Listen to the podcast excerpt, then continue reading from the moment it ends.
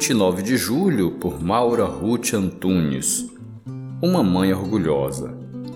O que você quer? perguntou ele. Ela respondeu: Declara que no teu reino estes meus dois filhos se assentarão um à tua direita e outro à tua esquerda. Mateus 2, verso 21. Quando Jesus ensinava seus discípulos, a mãe de Tiago e João estava atenta, cheia de orgulho dos seus filhotes. Eles eram talentosos e dedicados ao Senhor e faziam parte do círculo mais íntimo do Mestre. O orgulho dessa mãe também carregava uma dose de ambição humana e ela se ajoelhou diante de Jesus, solicitando favores especiais.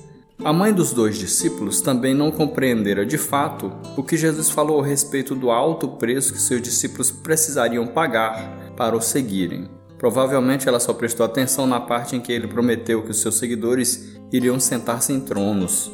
Jesus ouviu o pedido da mãe, mas se dirigiu aos filhos questionando-os: Não sabeis o que pedis? Podeis vós beber o cálice que eu estou para beber?